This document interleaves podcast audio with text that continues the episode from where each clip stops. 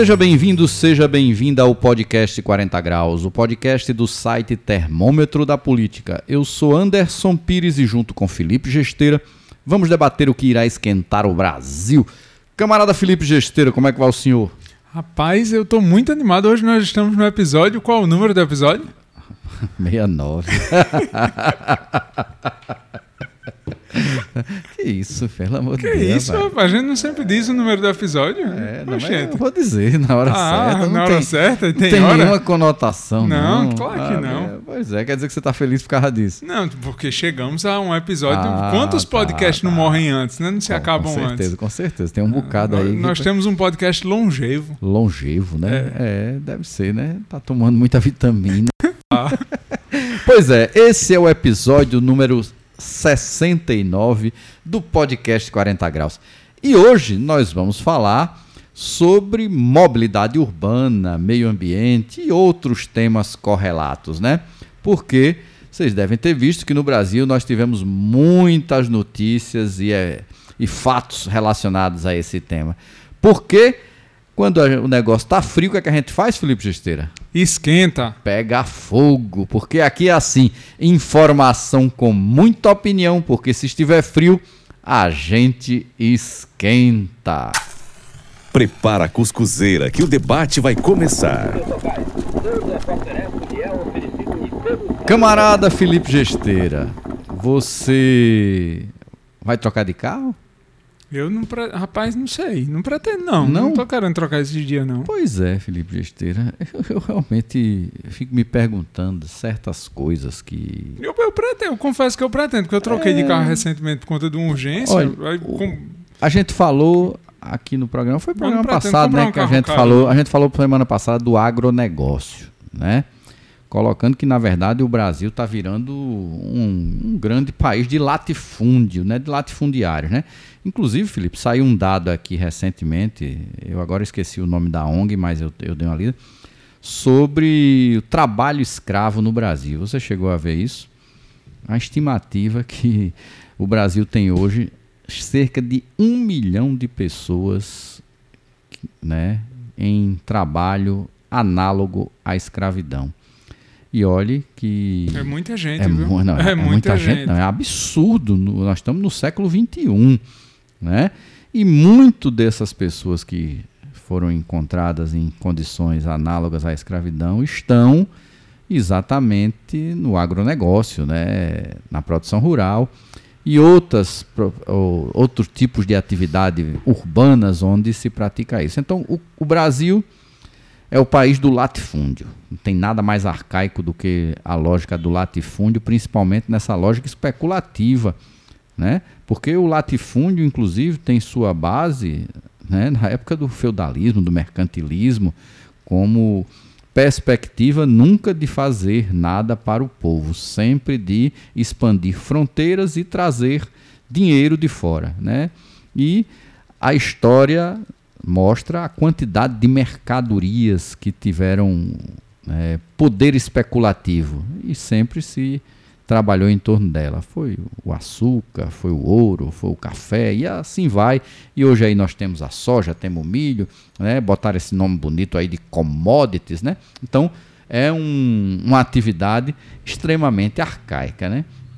Outra tradição que o Brasil tem, sabe qual é, Felipe? Que se tornou uma coisa extremamente arcaica, é socorrer a indústria automobilística.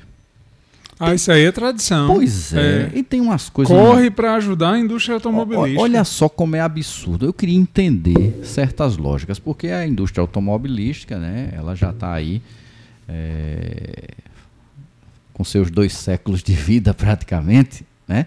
E que se você for olhar né, a cada quadra histórica, você tem um, uma quebradeira desse setor.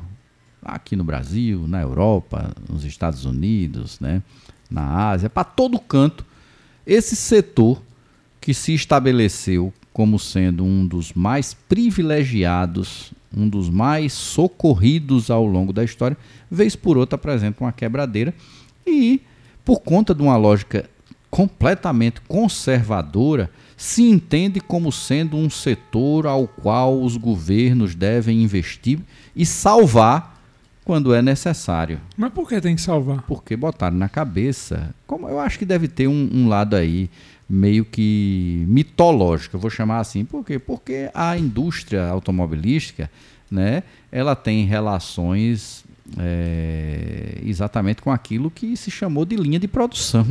O processo em, em linha ele foi criado por, por Ford, né?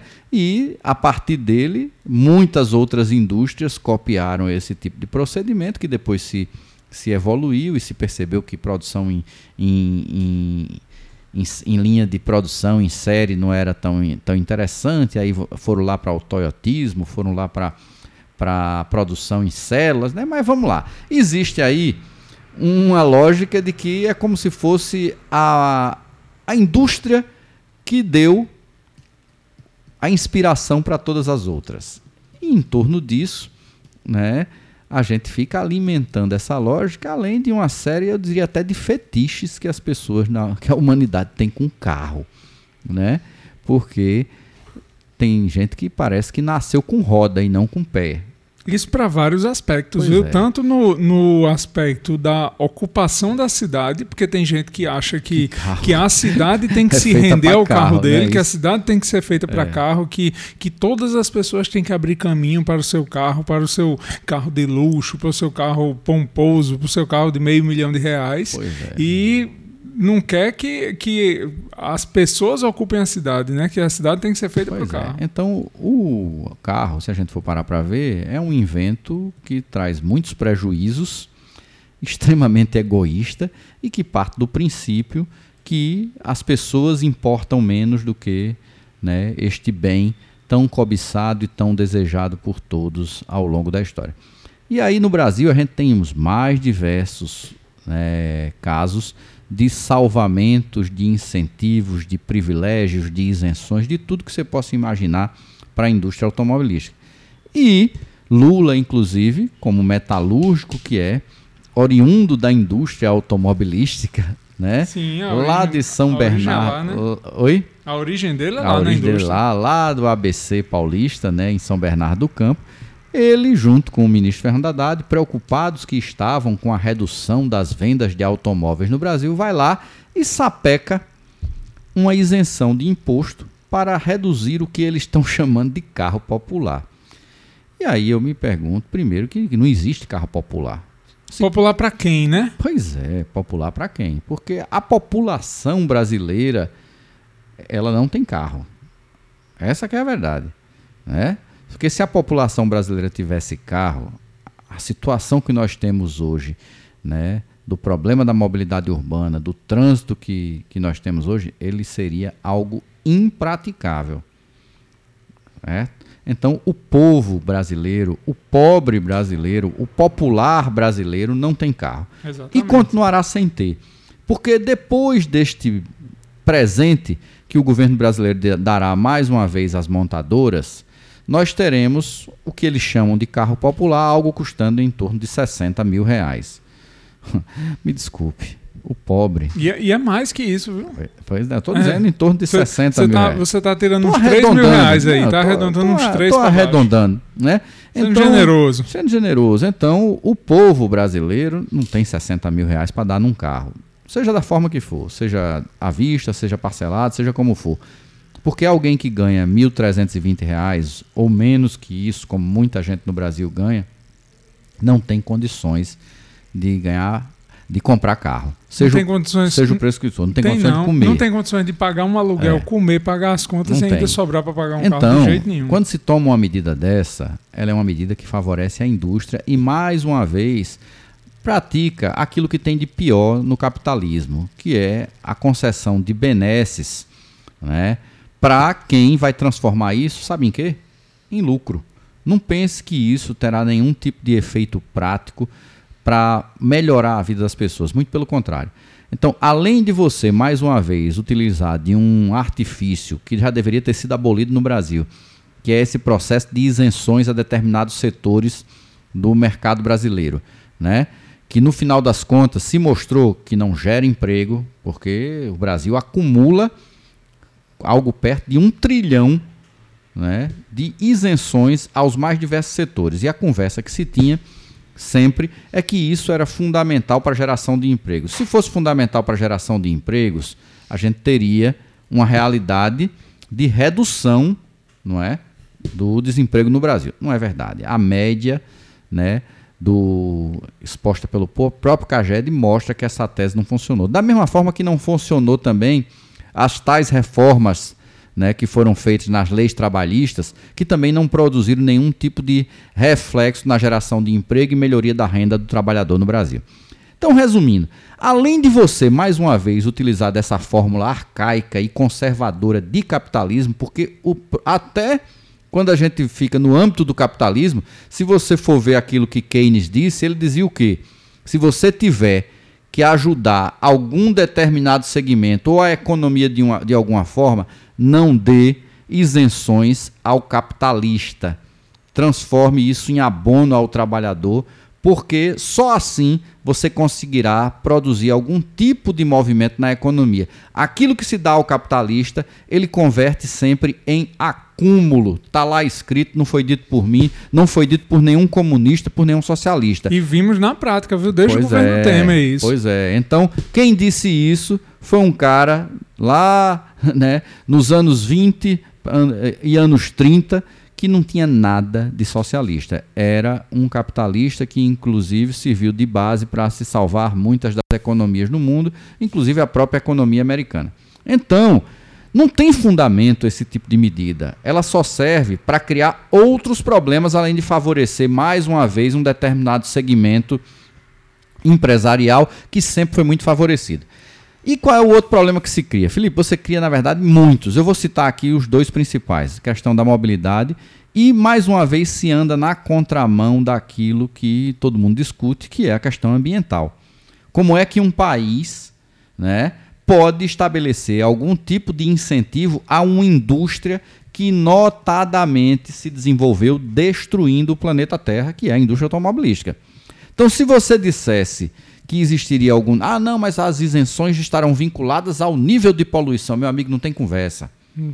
Não tem conversa. Não tem para onde correr. Porque, não tem para onde correr. para se produzir carro elétrico, a preço de hoje, com a demanda que tem hoje, vai, vai ter poluição também. Pois, não, é, não é um negócio. Pois o, é. O carro elétrico ele é, não é criado as baterias, é, é a produção bateria. dos componentes. Só, ele não é criado sem Só sem tem poluir, um jeito, não. só tem um jeito. É você reduzir a quantidade de veículos. E para reduzir a quantidade de veículos, você tem que ter o quê? Você tem que ter transporte coletivo. Isso. Você tem que investir em mobilidade. Agora, olha só o absurdo, Felipe. Nós temos um país que está aí preocupado com a queda nas vendas da indústria automobilística, né? Tem que se dizer que grande parte dessa queda nas vendas se dá por conta das taxas de juros absurdas que são adotadas pelo Banco Central. Então, entre outras coisas, quem tinha que estar tá brigando com o Banco Central também era quem? Era a indústria automobilística, né? Sim. Eu vi foi esse bando de bandido aí, inclusive um monte de cabo aí, dono de, de, de concessionária de carro também, fazendo campanha para Bolsonaro e para esse cabo que está aí no Banco Central, né? Então não me venha com essa história, entendeu? De que é, você está querendo ajudar o pobre. Não, você está ajudando o rico e está ajudando inclusive o rico bolsonarista, que trabalhou para essa situação que nós estamos tendo hoje. Tá? Então deveria pelo menos responsabilizar quem pariu Mateus que balançasse ele. E não, mais uma vez, a gente ter que pagar essa conta. Porque somos todos nós que pagamos essa conta. Que me conste, não faltam carros no Brasil. Não faltam. Carro está sobrando. Se você chegar aí, tá cheio de concessionária com carro, cheio de carro usado também, porque também não está escrito em canto nenhum que você tem que usar carro novo, não. Não. Agora, sabe o que é está faltando? Está faltando ônibus, está faltando metrô, certo? Está faltando trem Está faltando investimento em mobilidade. O último estudo que foi feito, agora recentemente, saiu né, algumas semanas atrás, diz que só as 15 maiores regiões metropolitanas do Brasil precisaria de um investimento da, da ordem de quase 300 bilhões para se melhorar a situação da mobilidade urbana no Brasil. Olha só do que nós estamos falando só das 15 maiores zonas metropolitanas do Brasil. Temos aí mais um bocado, certo? Então, como é que você, mais uma vez, tira dinheiro do Estado, né, que deveria ser revertido em serviços públicos, em investimentos públicos, para favorecer um determinado setor empresarial, e não investe em mobilidade, você, pelo contrário, você vai investir naquilo que vai piorar o problema. Piorar, piorar o problema. Você... Isso aí, a gente, tem que, a gente tem que tocar nesse assunto, realmente. É. Tem, algumas, tem algumas questões que eu vejo como muito problemáticas, Anderson, nesse ponto de, de dizer que é carro popular, né, que vai vender mais carro. Quando você, quando você incentiva a venda de mais carros, Primeiro, eu acho que tem um problema grave que é vender um sonho. Né? Você está vendendo para um pobre um sonho de que ele tem condição de comprar um carro, quando na verdade a situação financeira mal permite. Como é que um pobre vai comprar um carro de 70 mil reais? Não, mas baixa para 63. Como é que chega? Entendeu? Não, mas a gente melhora o financiamento. Quer dizer, você vai condenar uma pessoa a uma dívida em juros altos, mesmo que baixe os juros, mas continua uma dívida em juros altos, parcela esse carro em 72 vezes, você vai prender a pessoa mais de 5 anos no financiamento, certo?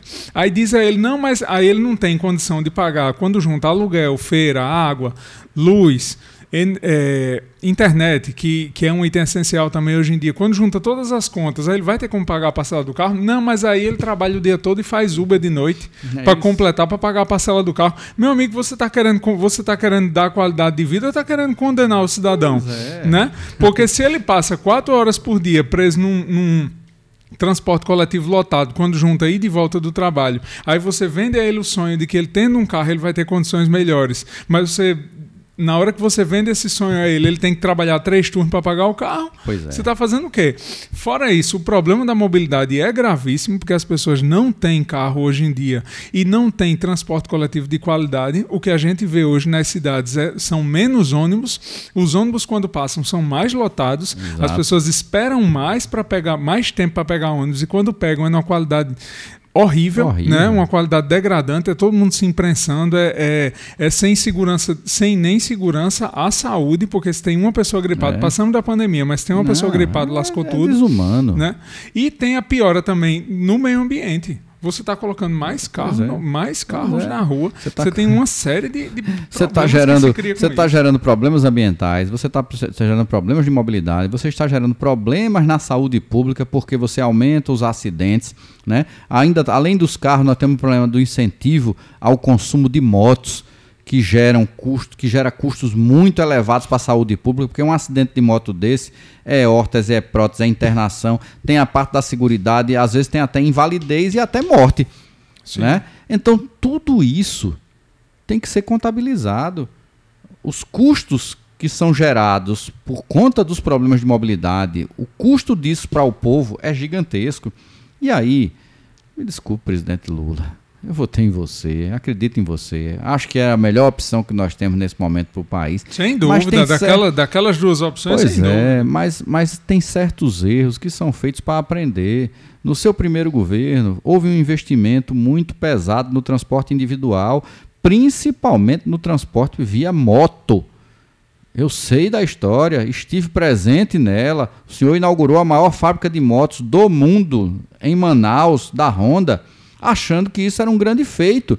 Um grande feito para quem? Os custos disso são absurdos. O que o Brasil poderia arrecadar com a venda de motos, seja aqui ou exportada, é muito menor do que o custo da saúde pública que nós tivemos avançar absurdamente e acidente de moto passou a ser um dos principais vetores de gasto com a saúde pública no Brasil.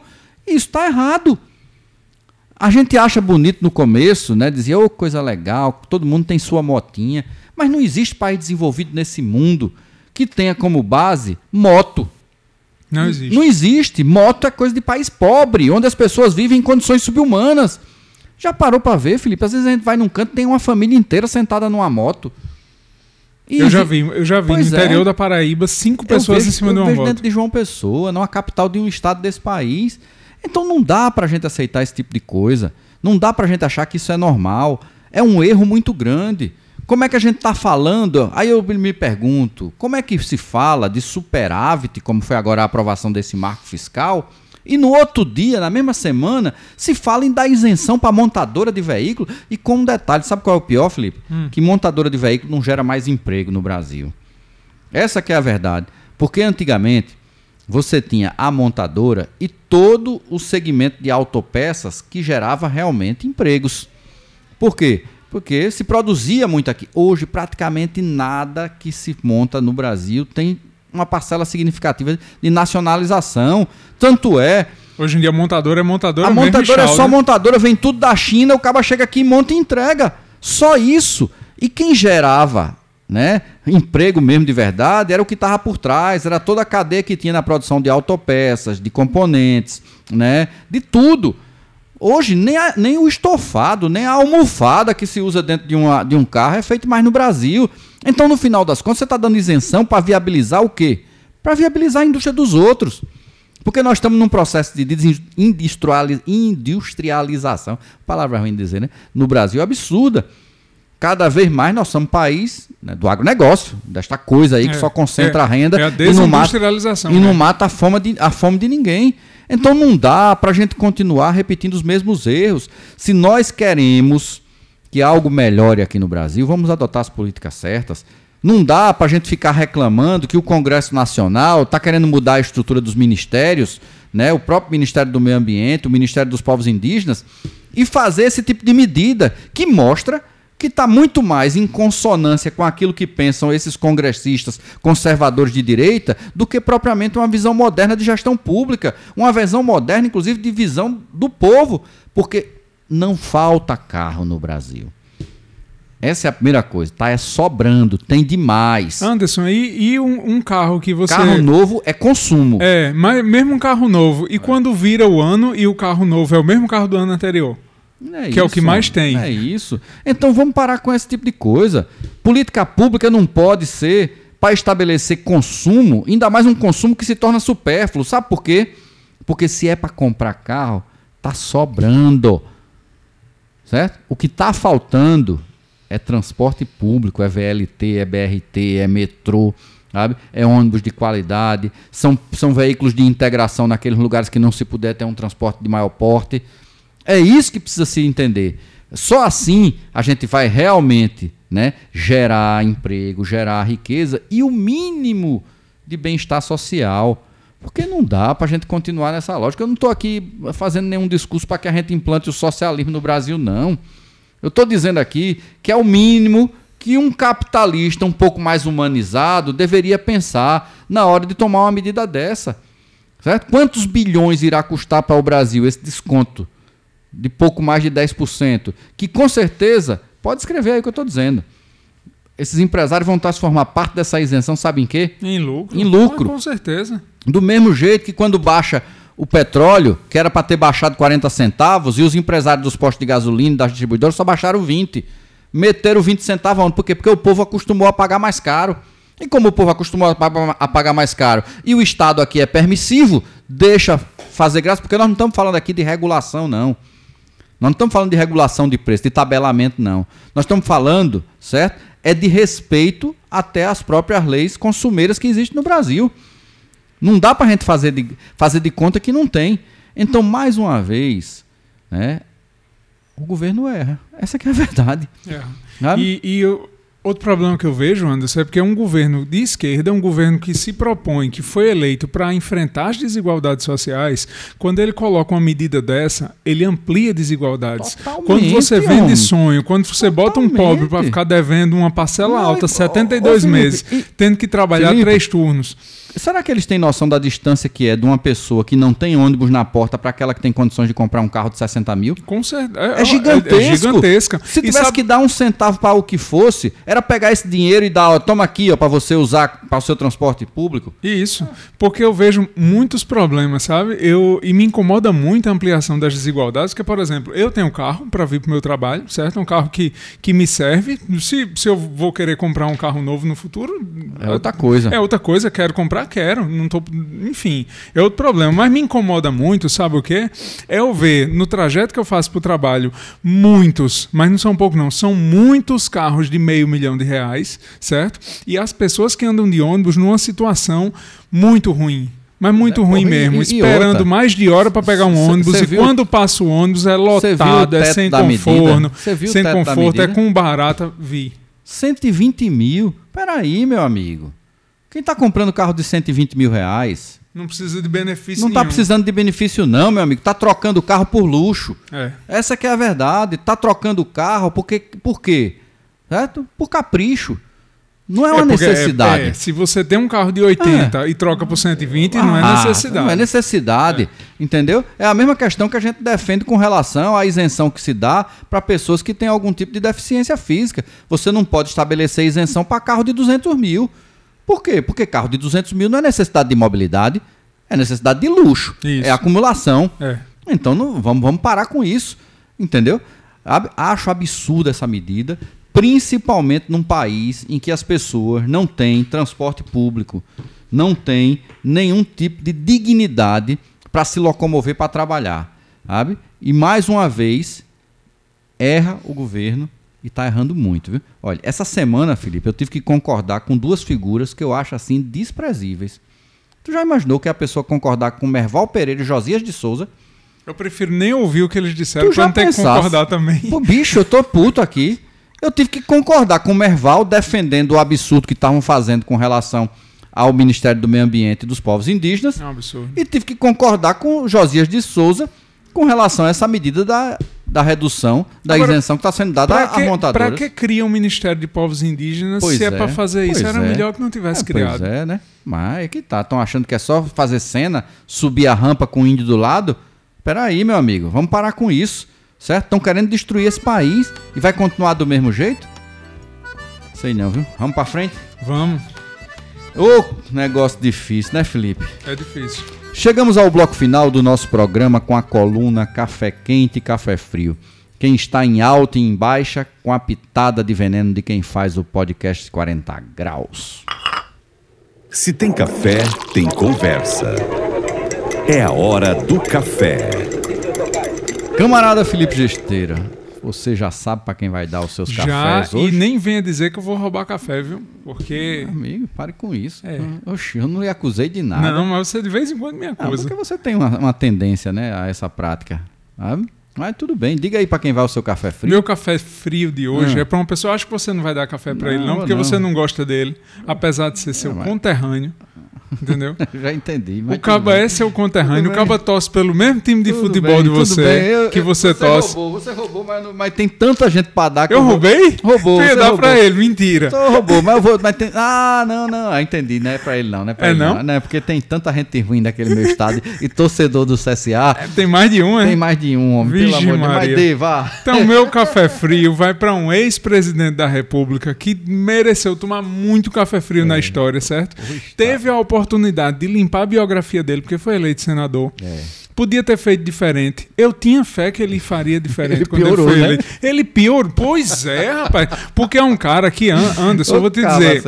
Eu admirava ele em alguns pontos. O cara tem. Ele Consegui tem... admirar ele. Claro, pô, o cara, o cara foi, um, foi, o presidente da República que, que sancionou o ECA, o Estatuto da Criança e do Adolescente. Ele tem marcos ah, históricos. Beleza, beleza. Entendeu? Na, na gestão dele. É. Enfim, aí assume o mandato de senador e foi aquela derrocada na imagem e, e a piora para a situação do país, virou né? bolsonarista. Então, o meu café frio vai para Fernando Collor de Mello. Muito bem, Felipe. Pois olha, Alagoas é um estado muito promissor. É. O lugar para ter gente ruim, né? Eu fico até com medo. Ei, vai ser, vai ser, vão ser dois cafés para Alagoas dois hoje, é? para Alagoas. O outro café, o outro café vai para um, um grande pilantra que nós temos nesse país. Talvez uma das figuras mais execráveis que a gente já teve na política brasileira, primeiro pela sua insignificância, pela sua incapacidade de formulação. Então, se é insignificante, não é tão execrável, pois é? é, mas o Brasil virou isso no Congresso Brasileiro, um pacto de medíocres. Né? E medíocres no sentido pejorativo da palavra, porque o sentido né, seria de média, né? mas é muito abaixo da média. Por quê? Porque tem bandido atuando no Congresso Nacional de maneira explícita e querendo Sim. chamar isso de protagonismo. Então, o que Arthur Lira vem fazendo no Congresso Brasileiro é pior do que é grave. do que o Eduardo Cunha. Olha só o absurdo. Eles agora resolveram mudar a estrutura de ministérios, resolveram dar um golpe na lei que protegia a Mata Atlântica estabelecendo que não tem mais critério, que você pode desmatar tudo. Basta ele, dizer que ele precisa. Ele mandou recado. Não, viu? e passou ele... para as prefeituras. Tu já imaginou o que é isso? Você passar para uma prefeitura o licenciamento ambiental de uma obra no meio da Mata Atlântica, Felipe Gesteira? Tu já parou para ver o que é isso? Meu amigo vai ser prédio com força, viu? Por cima pensou, do Sabe? A pessoa, aquela reserva lá que seu amigo Sebastião Salgado criou. Sabe? Se o cabo resolver que tem uma obra de infraestrutura que precisa passar por lá, ele vai lá e sai desmatando. Entendeu? Então não dá. Arthur Lira merece café frio. Ele merecia era outras coisas, mas nos dias de hoje, né? A gente tem que respeitar o Estado de Direito, né? É, Beleza. muito bem. Vamos para frente, Felipe. Vamos. Para quem vai o seu café quente? Meu café quente vai para um cara, um político moderno, hum. certo? Um cara que a gente vem com tanto desgosto da política, de como o governo federal pensa a mobilidade urbana e pensa o meio ambiente e pensa o enfrentamento às desigualdades. Então, dentro do tema do nosso episódio de hoje, meu café quente vai para um político do PT que vem dando exemplo, certo, para o Brasil. Uhum. Se chama Fabiano Horta, prefeito de Maricá, muito bem, Felipe é, Gesteiro. Prefeito de Na Maricá. verdade, vamos ser justos, né? Não foi só ele. Maricá tem um histórico já de vários mandatos petistas. É, mas, mas, vamos, linha, mas né? vamos dizer por é. que Fernando Horta merece. Fernando Horta é um prefeito que teve a visão, a visão de implantar o passe livre Uhum. no transporte coletivo. Então, o povo Não, de Maricá. Ele, ele, ele, implantou, ele tem a questão da, da tarifa zero, tarifa né? Tarifa zero. Maricá é. já tem 14 anos de tarifa zero, né? Desde, Sim, mas ele manteve. Anos, desde 2014, né, se não me engano. Pois é, então é. Fernando Horta ele tem diversos posicionamentos. É, de esquerda de verdade, porque não adianta dizer que é de esquerda e, e é, essa história, né? Subir a rampa com o índio e depois lascar o índio. É, entendeu? Exato, dá. então tem, tem horta coletiva, tem saneamento. Anderson, quantas prefeituras no país tu já ouviu falar que faz saneamento? Porque saneamento, desde que eu acompanho poucas, política, poucas. desde que eu acompanho poucas política, é governo do estado é. jogando para governo federal, governo é. federal é. jogando para governo do estado e as prefeituras lavando as mãos. Prefeitura do Maricá faz saneamento básico, é. entendeu? Então assim, meu café quente vai para o prefeito Fabiano Horta. Muito bem, Felipe Justeira. Vamos sair da política, né? Vamos. Vou, vamos. Vamos sair da política. vou dar aqui meu café quente para um, mais uma grande personalidade do rock mundial que faleceu essa semana, né? Nós, algumas, alguns dias atrás, aí nós perdemos a Rita Lee e agora a gente perde a, a última rainha do rock, que foi a Tina Turner. E digo mais, né? além de, da sua representatividade artística, tem uma história, uma, uma história é, de, de muita luta, de muito sofrimento, de abusos que sofreu, de resistência, de, né? de violência doméstica por conta do marido, né? E além de tudo isso, da, da sua capacidade artística, né? Foi uma, uma, uma, atriz, uma atriz também muito boa na sua participação em alguns filmes, principalmente né, na, na, na, versão de Mad Max, né? Mas ela tem um feito que para mim é a melhor versão de uma das melhores músicas do rock mundial, que é Proud Mary, criada pelo Creedence, John Forget, e que vou te falar, ninguém interpretou melhor do que Tina Turner, né? Então vai meu café quente para ela e que a gente termine é, essa semana pensando de forma mais positiva e coisas melhores, porque está sendo difícil. Está né? difícil, está difícil. Está difícil acreditar que as coisas irão melhorar no Brasil. A gente é, não pode negar que tirar um fascista era algo crucial. Agora, não podemos achar que dá para fazer as concessões que estão sendo feitas. Não dá para Ministério de Índio lascar com índio, não dá para Ministério de Meio Ambiente lascar com meio ambiente, não dá para a gente fazer essas concessões, não dá para viver fazendo isenção para grupo empresarial que não está precisando, né? E nadando na contramão, nadando contra a maré. Beleza? Beleza. Terminamos por hoje, Felipe Gesteira? Terminamos. Rapaz, esse fim de semana vai ter que ter cerveja, viu, Felipe? Oxe, vamos tomar. Meu amigo, você vamos sabe tomar, por quê, vamos, né? Vamos se encontrar. Nós achamos ali uma promoção, não vamos fazer o jabá aqui, não. Vamos não. Porque não tá, não tá, não tá merecendo, não. Mas a promoção da cerveja tava boa ali no supermercado tava. aqui. Primeira. Perto, e o estoque tá garantido, né? Tá garantido. Pois tá bom, vamos embora. No, no final de semana a gente toma uma. Vamos tomar. Falou? Valeu. Esse foi o podcast 40 Graus, episódio 69. João Pessoa, Paraíba, Brasil. O podcast está no Spotify e no site termômetrodapolitica.com.br. Abraço a todas e todos, obrigado pela audiência e até o próximo programa. Valeu! Falou! Podcast 40 Graus. Informação com muita opinião. Porque se estiver frio, a gente esquenta.